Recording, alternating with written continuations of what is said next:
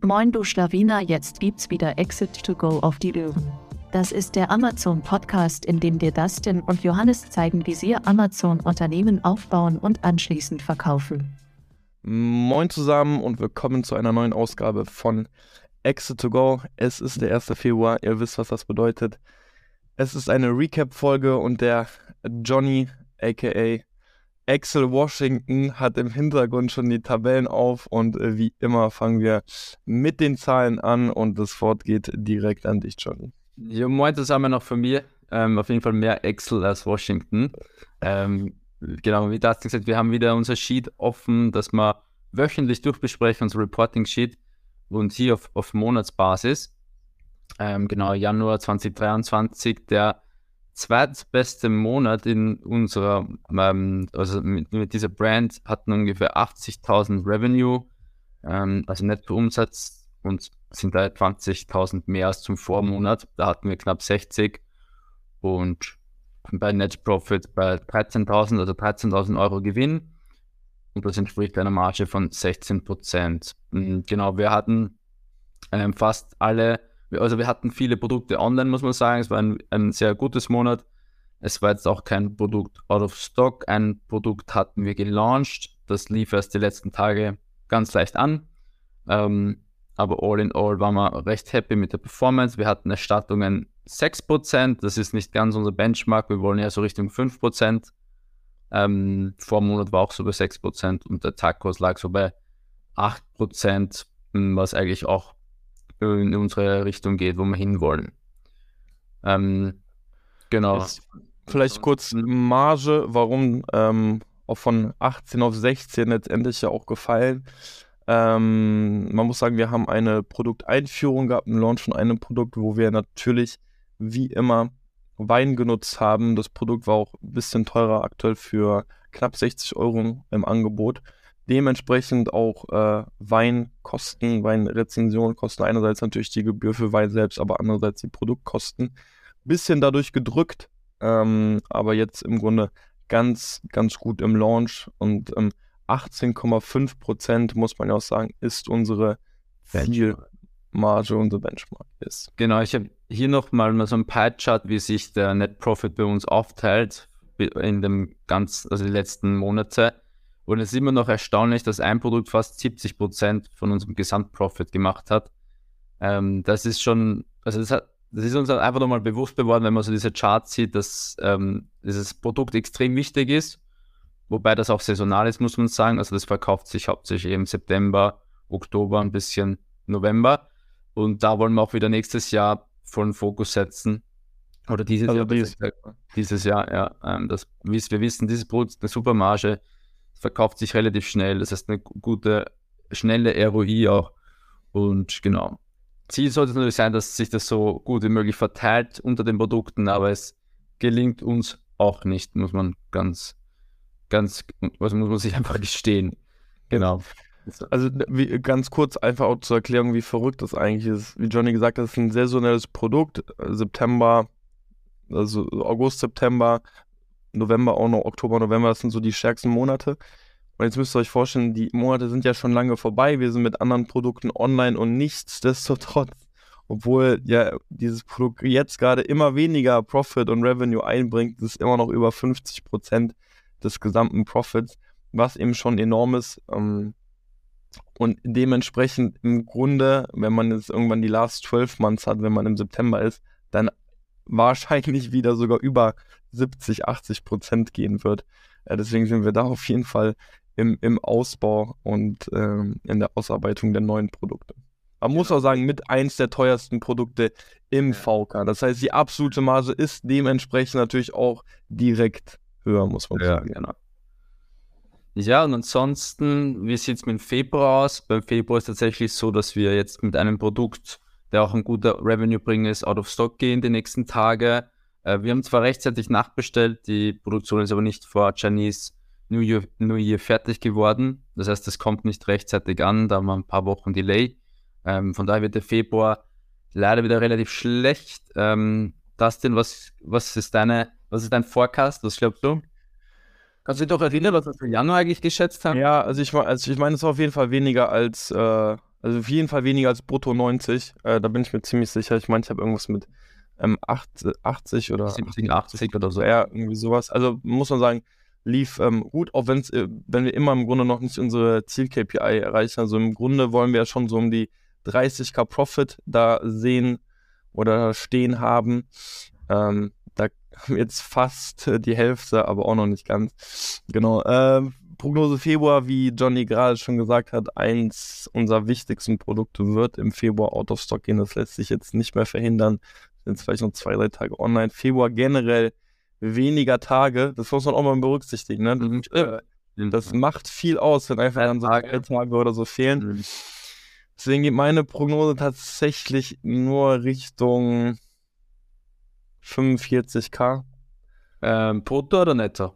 Tatsächlich sogar brutto, 45k. Boah, krass. Okay, ich, ich hätte schon um die 50 ähm, jetzt. Äh, also, ich meine, wir haben ja ein neues Produkt gelauncht, das läuft auch an sich gut an. Ähm, aber wie gesagt, wir haben auch ein, zwei neue, also äh, ein, zwei Produkte, die halt schon saisonal sind, die wahrscheinlich jetzt noch mal ein bisschen weniger Umsatz machen werden. Ähm, deswegen 45 brutto. Zugegeben haben wir trotzdem auch einen, einen anstehenden Produktlaunch im Februar. Aber ihr kennt es ja selbst, bis es wirklich anläuft, bis die Weinrezensionen drin sind, bis die, Ja. ja, bis die Produkte dann wirklich anlaufen. Ähm, dafür geht immer ein bisschen Zeit. Deswegen, ich sage 45. ja. Äh, Okay. Ich bin so bei 50k netto eigentlich, aber okay. let's see. Ah, ich bin dann wiederum zuversichtlich, äh, was den März angeht, aber jetzt, steht erstmal der Februar an. Ja.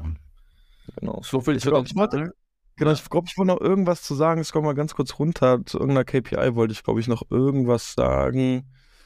Ähm. Wir haben jetzt immer den Profit LCM und dann da doch ein bisschen so die Bewertung drin. Ah, so, äh, das, das war es nicht, aber das war sich, Motivation. genau, also für alle, die gerade zuhören, also was haben wir da unten? Wir haben noch einmal ähm, den, den Profit der letzten zwölf Monate und dann haben wir uns ein äh, Dreier-Multiple da drauf gesetzt, damit wir immer so ungefähr wissen, äh, was ist die. Company gerade wert. Und da kratzen wir gerade an den, an den 300k äh, Firmenbewertung. Genau. Oder Markenbewertung. Äh, nee, okay, dann weiß ich ehrlich gesagt nicht mehr, was ich zu einer KPI sagen wollte. Ähm, lass uns gerne, lass uns gerne weitermachen. Ah, nee, jetzt fällt mir gerade, jetzt fällt's mir doch wieder ein. Und zwar, ähm, Tacos ist ja tatsächlich ähm, ziemlich. Ah, die auf die Kippe ich jetzt gar nicht gekommen. Genau, äh, Tacos, da wollte ich nämlich noch ein, zwei Sachen sagen, weil ich in den letzten paar Tagen ähm, auch mit einem Seller geschrieben habe, der ebenfalls in einem Preissegment verkauft, was ein bisschen höher ist. Tatsächlich haben die fast nur Produkte über 100 Euro. Und ähm, auch da habe ich einfach nur die Bestätigung bekommen, dass er gesagt ey, das ist unfassbar, wie, wie effizient unsere Werbung ist. Also es ist schon dieses Phänomen so ein bisschen erkennbar, dass, obwohl man in einem höheren Preissegment ist, die absolute Marge dementsprechend höher ist, die Klickpreise nicht linear ansteigen. Also es ist schon so, dass Klickpreise vielleicht ein bisschen teurer sind, aber nicht viel teurer und deswegen ganz häufig Werbung eben dann doch effizienter ist. Natürlich ist häufig auch die Conversion Rate ein bisschen schlechter bei so hochpreisigen Produkten. Nichtsdestotrotz Amazon per se gutes Listing entspricht meistens dann auch einer guten Conversion, ähm, wenn man auch dementsprechend auch ein paar Bewertungen hat. Und deswegen ist es ähm, ein interessantes Phänomen zu sehen, dass gerade in so Hochpreissegmenten Werbung schneller effektiv ist als eben in diesen 10 bis 20 ähm, Euro Segment, also Produktsegmenten. Mhm. Genau, das Ja. ich noch. Yes, Dann so viel zu Zahlen. so viel zu den Zahlen, ja. Dann macht von mir weiter.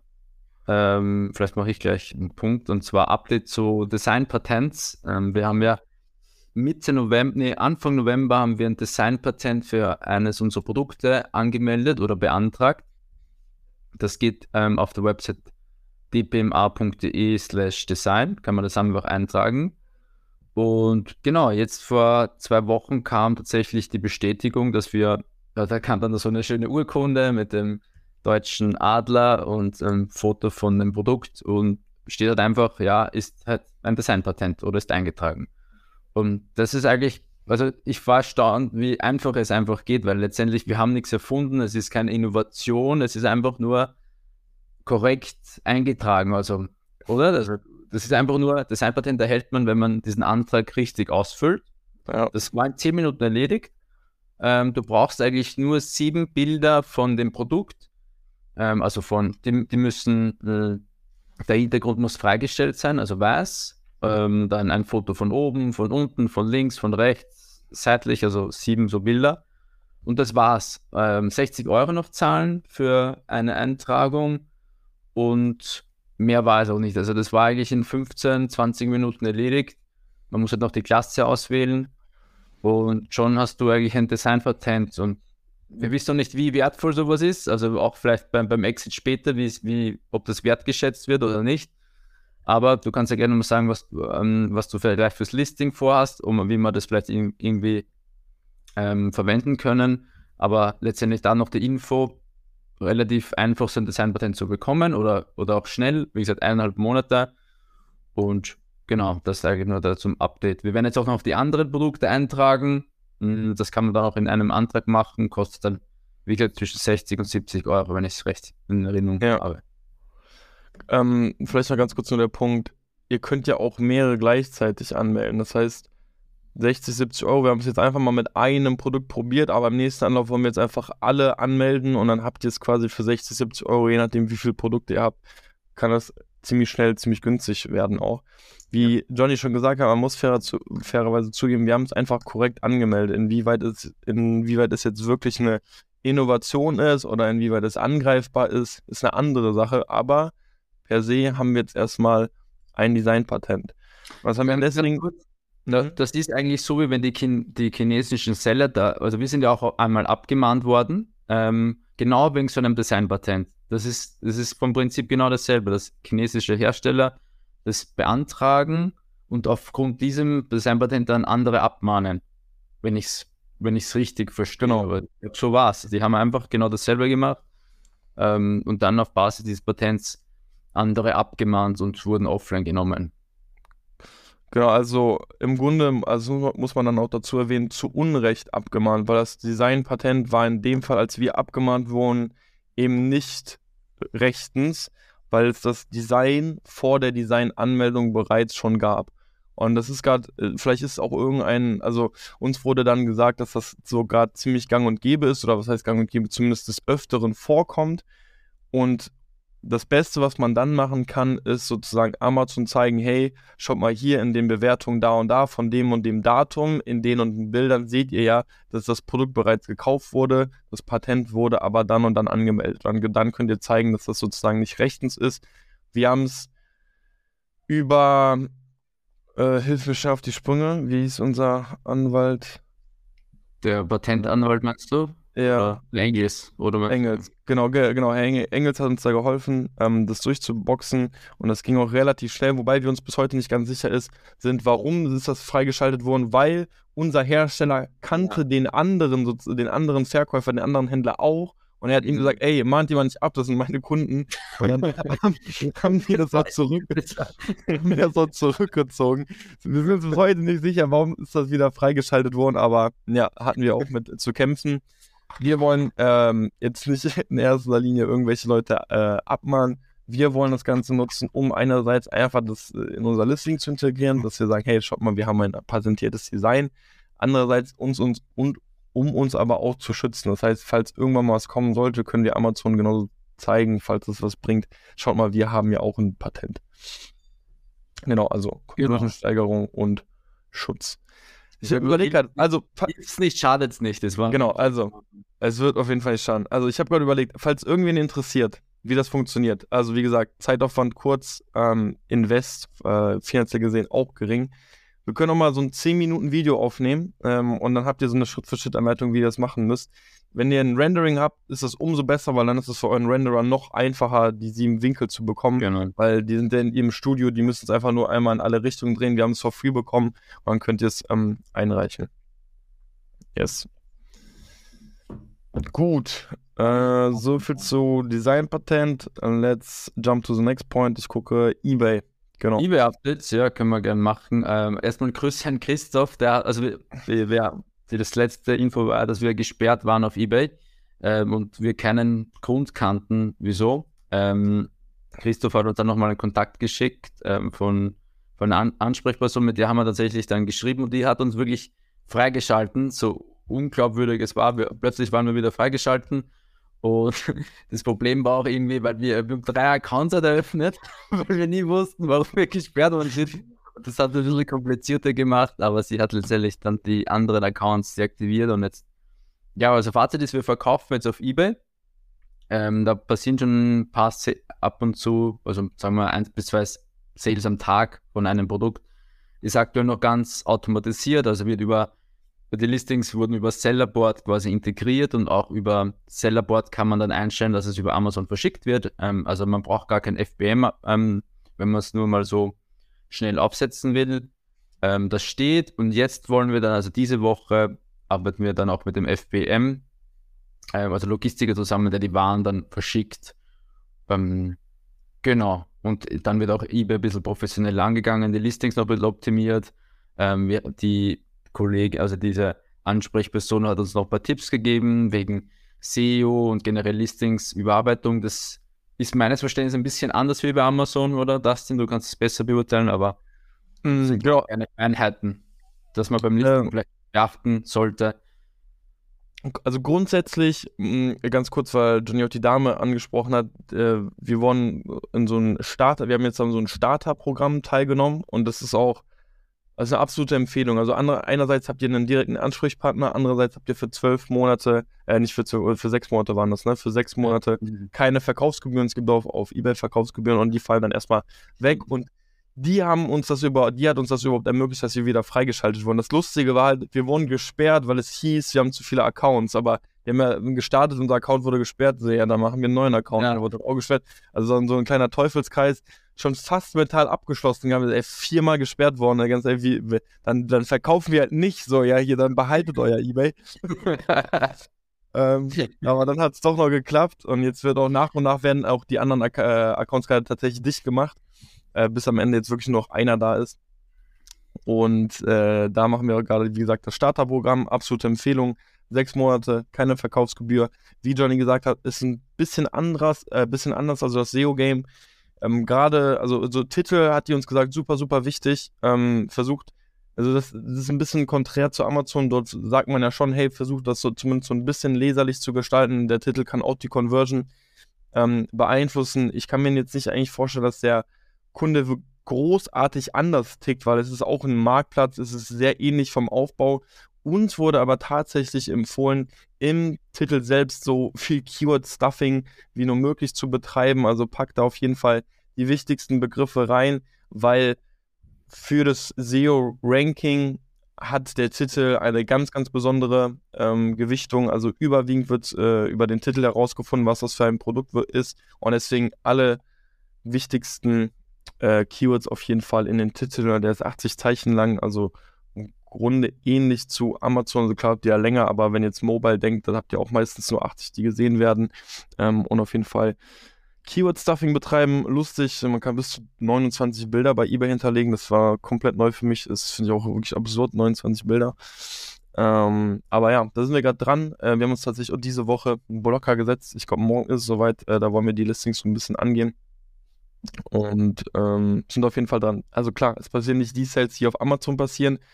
Wenn es aber weitgehend einfach steht und automatisiert läuft, dann denke ich mal, ist da zwischen 5 und 10 Prozent des Umsatzes von Amazon dann letztendlich auf, auf Ebay drin. So, wenn wir dann bei 100, 150k sind, dann machen wir zwischen 10 und 15, äh, wenn es gut läuft, auf Ebay. So, dann nimmt man das natürlich gerne mit. Genau. genau. So viel dazu. Wenn einer, äh, äh weil uns wurde der Kontakt auch einfach nur weiter empfohlen, äh, wir haben auch eine Intro bekommen. Wenn einer den Kontakt haben möchte, wenn ihr äh, überlegt, mit eBay zu starten, auch Interesse am Starterprogramm habt, dann schreibt uns einfach an, dann äh, können wir ein Intro herstellen. Genau. So ist es.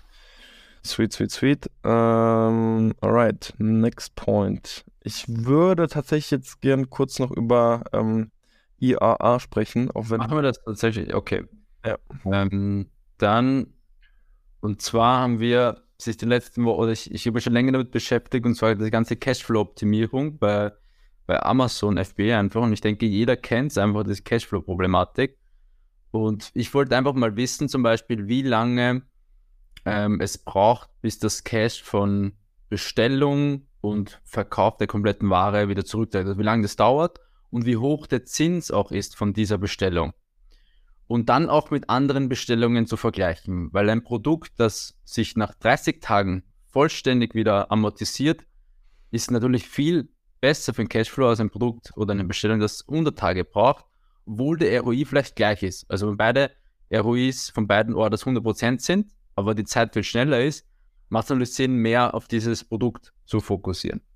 Und wir haben das mal ähm, zusammengefasst oder in so ein bisschen in ein Modell erstellt und ich, ich teile euch das einfach mal ganz kurz, damit ihr wisst, wie sowas ausschauen kann. Kann ich vielleicht auch ganz, ganz kurz IAA bedeutet? Das ist für dich jetzt so ein neues Wort. Also Ziel davon ist es zu bewerten, wie hoch ist die interne Verzinsung von, diesen, von dieser Order. Verzinsung aber ich meine, zum Beispiel. Ja, aber die Buchstaben stehen ja für etwas, das meine ich. Abkürzung für. Achso, ja, ja, IRR ist Internal Rate of Return, also die interne Verzinsung, die interne Rendite auf dein Kapital. Wenn du dein Geld auf dein Konto legst, kriegst du 2% Rendite pro Jahr oder sowas. Und das kannst du ja auch mit, mit, mit, mit Amazon-Bestellungen machen. Also das ist ja auch eine Rendite auf dein investiertes Kapital. Und das wollten wir einfach mal für unsere Bestellungen so durchrechnen. Was, was kommt dabei raus? Und, und wie lange braucht eben, bis ein Cash wieder, wirklich wieder zurück ist, vollständig? Und ähm, für alle, die jetzt nicht zusehen, wir versuchen es ein bisschen zu erklären. Man hat hier jetzt, also wir teilen Excel-Sheet, man hat hier ein paar Eingabefelder, zum Beispiel eben, wann man die Order aufgibt, wann man die Order, ähm, wann man das Deposit bezahlt, wann man die Order ähm, Balance, also das Balance Payment macht so. Und das kann man natürlich alles konfigurieren, ob es nach 30 Tagen ist oder nach 40 Tagen. Dann trägt man Frachtkosten an und dann auch noch so, wie viele Units verkauft man denn pro Tag? Wann, was ist die Zielmarge? Und finanziert man das Ganze fremd oder macht man es nur Eigenkapital? Also ein paar Eingaben sollten nicht so lange dauern, wenn man die, wenn man das Produkt ein bisschen kennt.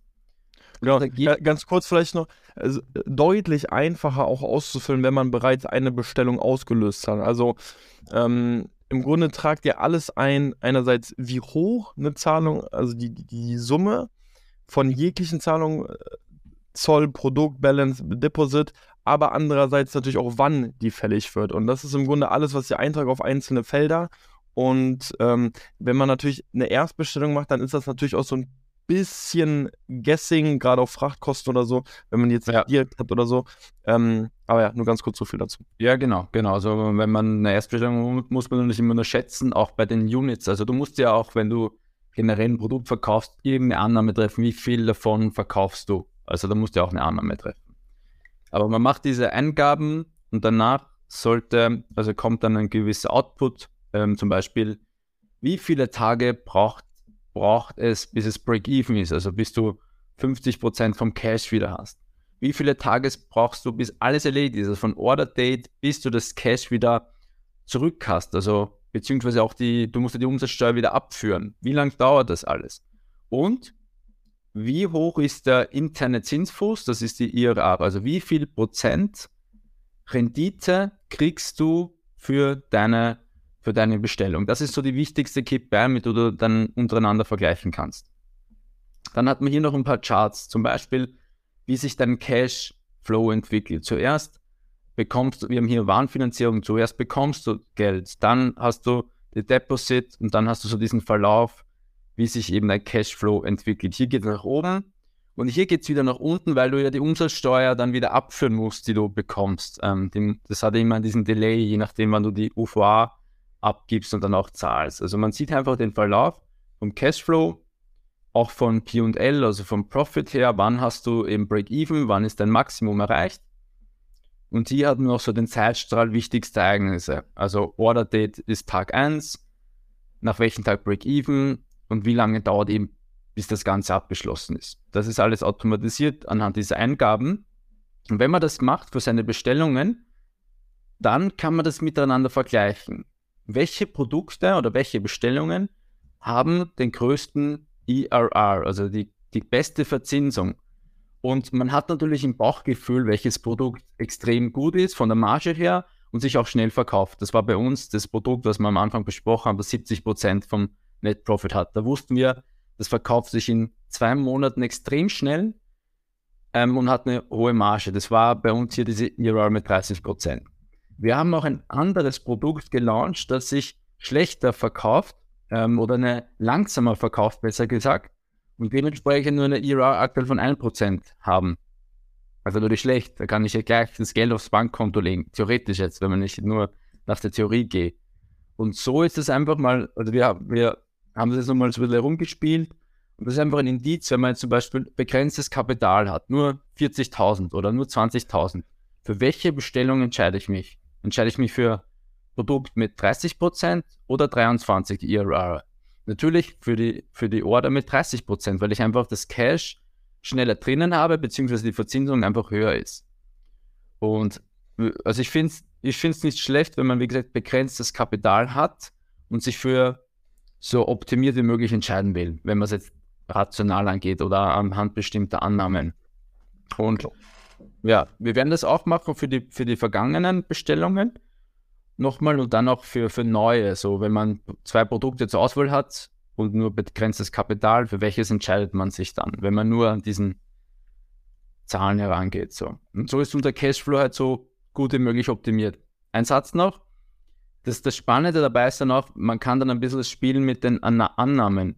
Was ist, wenn man zum Beispiel sagt, wenn man den Hersteller 40 Tage später zahlt oder das Payment und Deposit, also diese Prozente anders aufteilt? Das hat einen riesen Effekt auf den, auf den Zins, also auf den ERR, weil du einfach viel später zahlst. Ähm, das kann man da ein bisschen spielen und dann vielleicht, also man macht sich einfach Gedanken darüber, jetzt vielleicht doch ähm, das Zahlungsziel zu verlängern und vielleicht akzeptiert es der Lieferant. Also genau, das hat man da nochmal gut gesehen, dass das einen großen Effekt hat, wenn man einfach später bezahlt. Ja. Mhm. So, also für uns, yes, also super spannend. Ich muss halt zugeben, für mich war es eine komplett neue Kennzahl, IAA, vorher nie mitgearbeitet. Äh, Johnny hat gesagt, im, im, Finanzwesen, im Controlling oder gerade vor allem in, im, im Investmentbereich eigentlich eine sehr gängige KPI. Ähm, und letztendlich auf Amazon FBA Unternehmen übertragbar, weil ein, und, oder ein Produkt auch ja immer eine, irgendwo eine Investition ist. Ich finde diese Kennzahl vor allem dann spannend, wenn ihr wirklich, wie gesagt, zwei Produkte zur Auswahl habt und häufig ist es einfach so, dass solchen Hersteller eine gewisse MOQ geben wird. Ja? Oder wenn ihr krass runtergeht, dann wird der Preis einfach viel zu unlukrativ. Und gerade dann, wenn ihr sagt, okay, schon eine hohe MOQ, ähm, wie viel äh, Stück plane ich zu verkaufen, gerade dann wird diese Zahl extrem aussagekräftig, weil es kann dadurch schneller mal sein, dass ihr vielleicht ein Produkt habt, was eine etwas schlechtere Marge oder auch ROI hat. Dadurch, dass es sich aber schneller verkauft, werdet ihr sehen, dass der IAA schneller dann doch besser, besser ist. Genau, ja, genau das ist es so. Ja, dass man sich nicht nur am ROI verlässt, sondern auch eben auf wie schnell ist es wieder da oder wie lang, wie sind die Zahlungszyklen. Genau, da, also ich, wir haben auch kurz vorher schon drüber gequatscht, wir planen dazu auch einfach eine komplett separate Folge, äh, wo wir das Template dann am Ende auch zur Verfügung stellen. Ähm, gerade selbst noch im Ausbau, in der Übersicht, also alle für die ganzen Zuschauer, haben wir gerade sowieso alle aktuellen und alle kommenden Produkte so einfach ein bisschen mal so reingeschmissen. Äh, wollen wir aber auch noch unterteilen, dass ihr einfach auch so, gerade wenn es darum geht zu entscheiden, welches Produkt nehme ich als nächstes, dort einfach auch verschiedene Reiter habt. Aber da sind wir gerade dran wollten ja. wir jetzt aber schon mal ganz kurz mit euch anschneiden und ganz kurz mit euch. Oder generell, wenn jemand Lust hat, da draußen ist mit mir nochmal zu testen, durchzuspielen und vielleicht was man auch besser machen kann und äh, zu optimieren, dann, dann schreibt uns da gerne, dann würde ich mir vor allem mal Call machen und dann spielen wir das Template quasi für, für, für, für eure Bestellung durch und dann sehe ich schon, ob, ob Sinn macht oder nicht und genau, einfach nur so ein bisschen, dass man das Template auch ähm, noch besser oder besser einfach macht. Also schreibt uns da gerne an, wenn das irgendjemand glaubt, zu helfen. Genau. Okay, dann lass uns da auch mal ein Check hintermachen. Dann würde ich jetzt äh, zu dem nächsten Punkt springen. Und zwar noch ein Learning aus dem Januar. Äh, der eine oder andere wird sich vielleicht daran erinnern, dass wir im Grunde die Marke, die wir ja gerade aufbauen, aufgekauft haben mit einem Produkt. Und bei diesem Produkt hat unsere CI oder sagen wir jetzt mal eher Brand Identity überhaupt nicht gestimmt. Wir haben einfach alles laufen lassen, haben gesagt, hey, das wollen wir im Grunde einfach nochmal alles überarbeiten. Einfach, dass es so ein bisschen mit unseren Fonts, mit unseren Schriften ähm, übereinstimmt. Äh, deshalb bin ich jetzt mal im Januar angegangen. Und tatsächlich haben wir die Bilder überarbeitet. Ich habe sie hinterlegt und siehe da, es wurde nichts aktualisiert. Und dann dachte ich, okay, wird sicherlich ein bisschen was mit dem alten Account zu tun haben. Ist jetzt ein, ich weiß nicht, ob das viele betrifft, ob jemand einen Account gekauft hat, aber einfach nur ganz kurz das Learning. Wie schafft man es, dass die Bilder dann doch aktualisiert werden? Wir dachten, okay, wenn unser alter, ähm, also unser Verkäufer oder doch der Verkäufer, der ehemalige Besitzer der Marke die Bilder entfernt, dann werden unsere Schreibrechte doch höchstwahrscheinlich greifen. Dem war leider nicht so. Also was wir machen mussten, ist, wir haben die Bilder erstmal rausgenommen und das Listing dann gelöscht und dann haben die ähm, Bilder sozusagen gegriffen. Wer weiß, ob das immer so gemacht werden muss oder ob nur ein Entfernen der Bilder äh, ausreicht. Solltet ihr irgendwie vor dem Punkt stehen, dass ihr irgendwie Bilder überarbeiten wollt, ihr wisst, irgendwo sind noch Bilder hinterlegt, dann kann es sein, dass nur die reine Löschung nicht ausreicht, also der Bilder, der, die Bildentfernung, sondern eventuell des kompletten Listings. Genau, das wollte ich noch ganz kurz teilen, weil das hat mich ein paar Stunden im Januar gekostet. Der Dann, Boss. Ja, das war, das war nicht so produktiv, um ein paar Bilder zu aktualisieren. Aber es war gut, dass ich die schon hatte. Dann war ich so, ich muss das jetzt lösen. Wir haben die Bilder, wir haben die Bilder, wir haben dafür bezahlt. Irgendwie müssen wir das jetzt in die ja, bekommen. Deswegen. Das äh, Produkt muss es muss. ja, das, das, ist tatsächlich unser schwächstes Produkt, muss man sagen. ich weiß nicht, ob wir, also wir haben, glaube ich, noch nie vierstellig Profit damit gemacht. Ja, ist immer so um die 300, 400 Euro. Aber ja. Ähm, dann nächster Punkt, hm, ganz spannend. Äh, wir gehen jetzt mal unseren Amazon Store an. Äh, der ist tatsächlich sehr rudimentär gerade aufgebaut. Hallo, hallo, ich fühle mich leicht, ich fühle mich leicht angegriffen. Johnny hat versucht, seine Design-Skills mal rauszulassen. ähm, sagen wir mal so, es wurde, er wurde noch nicht so allzu vielen Leuten präsentiert, vielleicht hat es seine Gründe. Aber da sind wir jetzt gerade dran. Und im Grunde, ich es kann gut sein, dass, ähm, dass viele einfach anfangen, auf Amazon zu verkaufen, so einen Amazon-Store hinten anstellen. Ich bin ehrlich, von der Priorität sehe ich ihn auch nicht so krass. Klar, ihr habt einerseits interessante Markt-Insights von einem Store. Ihr könnt ja einige KPIs tracken, könnt auch einigen Traffic direkt auf, ähm, auf den Store leiten. Sicherlich für Brand Awareness-Effekte nicht verkehrt. Man muss natürlich sagen, äh, wie groß wird es jetzt irgendwie die Verkäufe eines Produktes pushen? Wahrscheinlich nur sehr geringfügig. Nichtsdestotrotz wollen wir das einfach ausbauen, weil das auch irgendwo ein Aushängeschild für die Marke ist. was hier ganz spannend ist, wir versuchen es einfach recht analog zu unserem Shop zu halten, also unserer wirklichen Website. Das heißt, dass wir einige Banner, Design-Elemente direkt doppelt benutzen können, weil so schlagt ihr einfach zwei Fliegen mit einer Klappe. Auch unsere Webseite steht bereits, auch die ist ähm, rudimentär aufgebaut worden. Ähm. aber sie ist auf, aber sie ist da, aber sie ist aufgebaut worden. Das muss man ja auch sagen. Ähm, aber das war einfach der Gedanke. Das heißt, vielleicht auch wenn ihr überlegt, hey, ähm, baue ich jetzt meinen Shop aus, vielleicht einfach wirklich diese Verknüpfung zur Webseite, zum Shop an sich selbst herstellen, weil so kann man sich einfach viel Arbeit später sparen, wenn man die Stores aufbaut. Natürlich ist es auch so, und dass wir, dass unser Portfolio immer noch wächst, unser Produktprogramm wächst immer noch.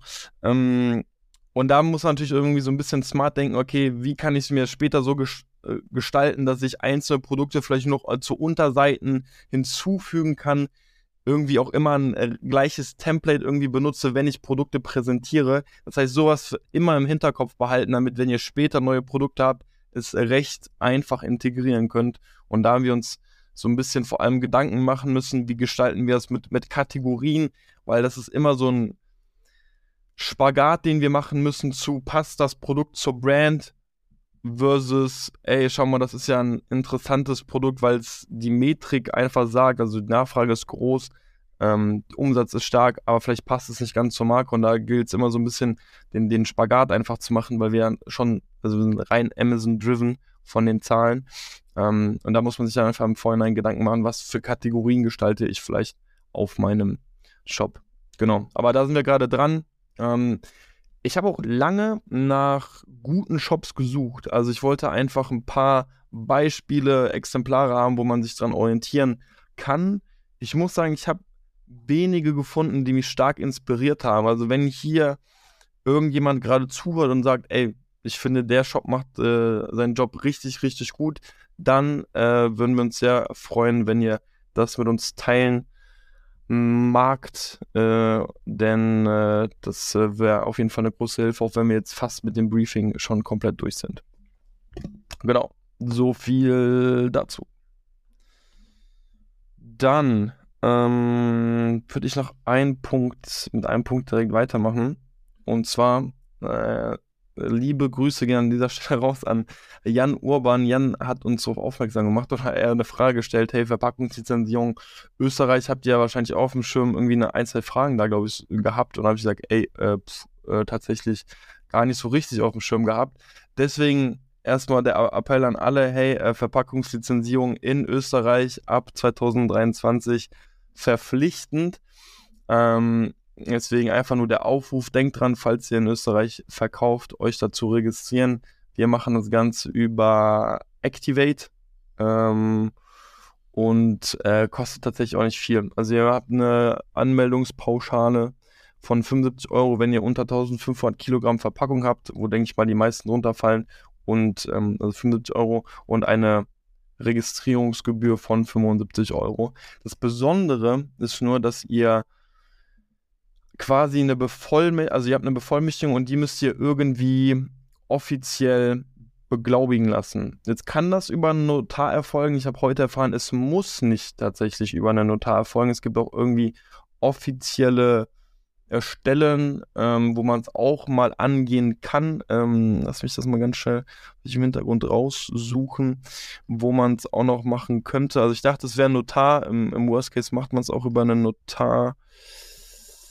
Äh, oh. Ja, bestehen keine. Es stehen einfach nur irgendwelche Ämter. Ich muss mich noch ein bisschen. Genau, es waren, es waren auch irgendwelche Ämter äh, zur stehen keine eindeutigen äh, zu, zu, den ermächtigten Behörden zählen insbesondere Landkreise, Gemeindeverwaltungen und Verwaltungsbehörden sowie Kreisverwaltungen, Behörden und Gerichte. Ja, wobei die Regel. Also wenn ich zu, zum Amt hier bei mir um die Ecke gehe, sagen die, was?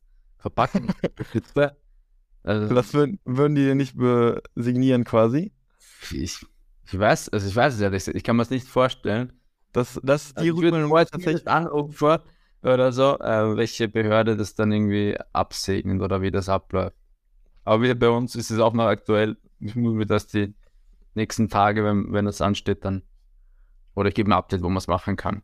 Ja, oder so. Also ich glaube, Worst Case äh, können wir einfach einen Termin beim Notar machen, dann geht's äh, flott.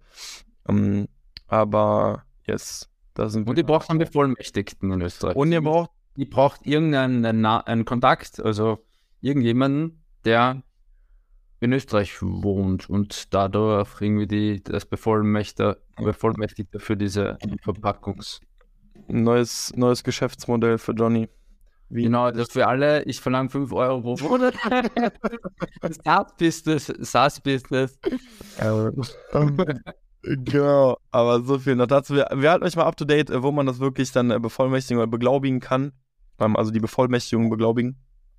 Ähm, derzeit, äh, denke ich, werden wir es über einen Notar machen, aber wie gesagt, uns wurde gesagt, es gibt noch andere Anlaufstellen.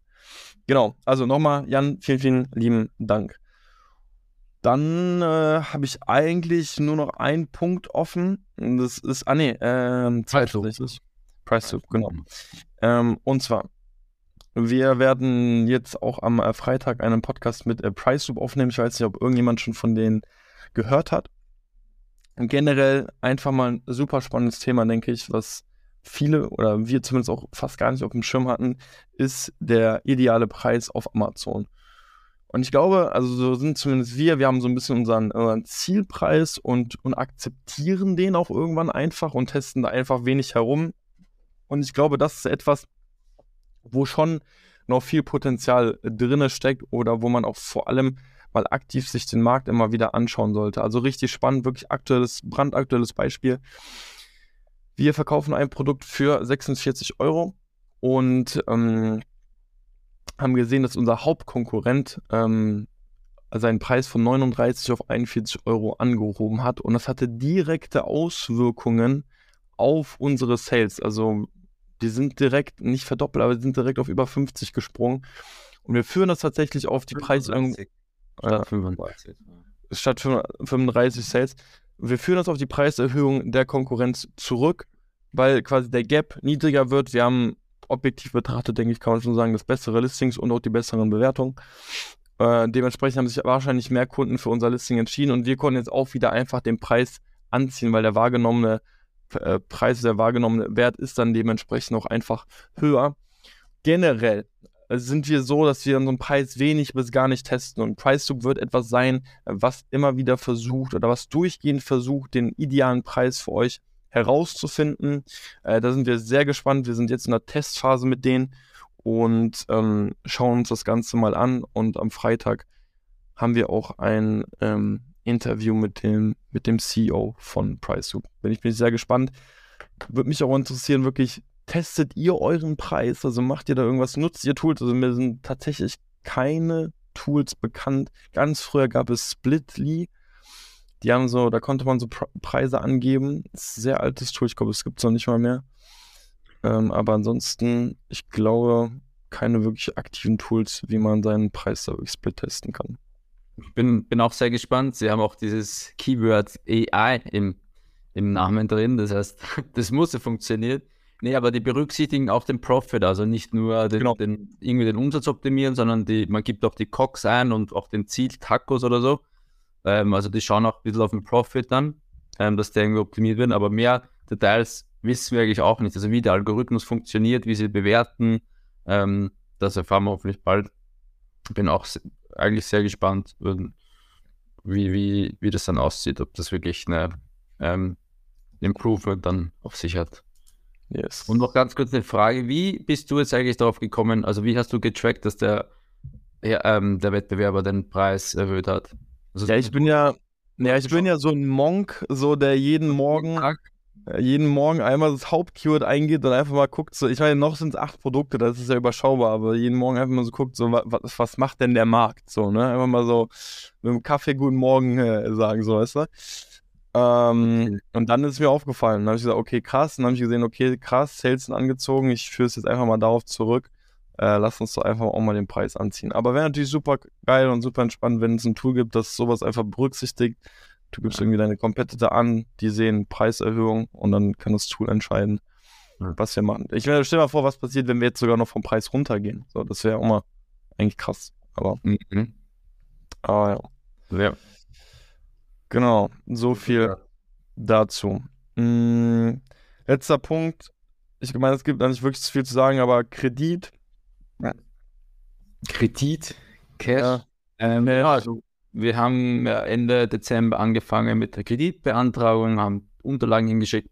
Letztendlich wollten euch nur Update geben, wo wir da stehen. Ähm, äh, an sich genau wie vorher. Wir haben noch, wir haben noch kein Feedback erhalten. Ähm, wir, wir sind auch dran.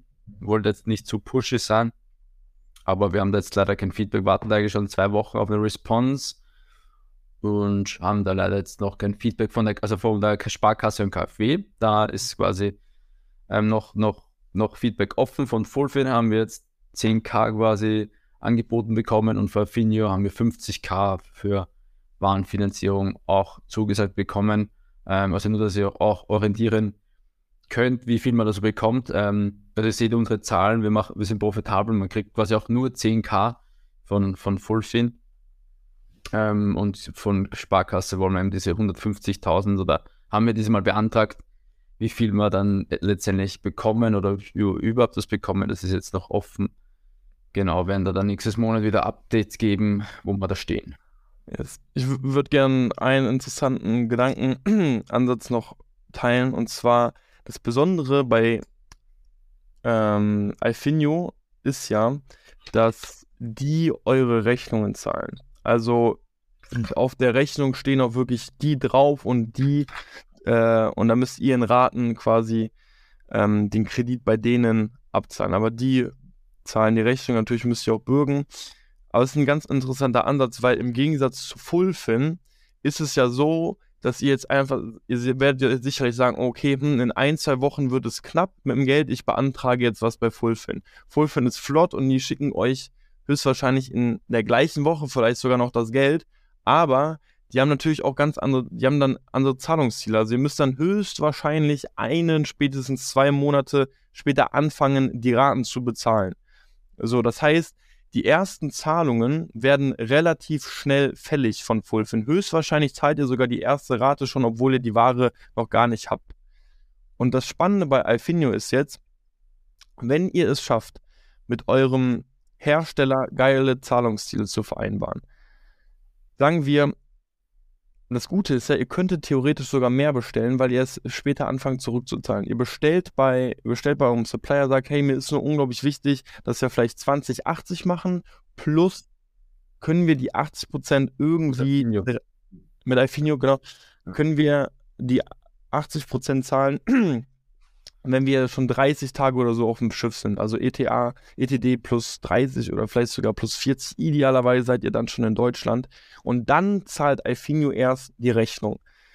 Und dann beginnt ja quasi erst von Alfinio die Uhr, sage ich mal, anzuticken. Die haben ja auch unterschiedliche Zahlungsziele, also über wie viele Monate einerseits man ähm, den Kredit zurückzahlt, andererseits aber auch, wann die erste Rate fällig wird. Ich weiß nicht, hast du das gerade auf dem Schirm? Wann die, ist das auch nach dem ersten? Das kannst du dir aussuchen. Also generell sollte die Laufzeit so kurzfristig sein, sechs bis zwölf Monate oder so. Genau, je länger, desto höher der Zins, ne?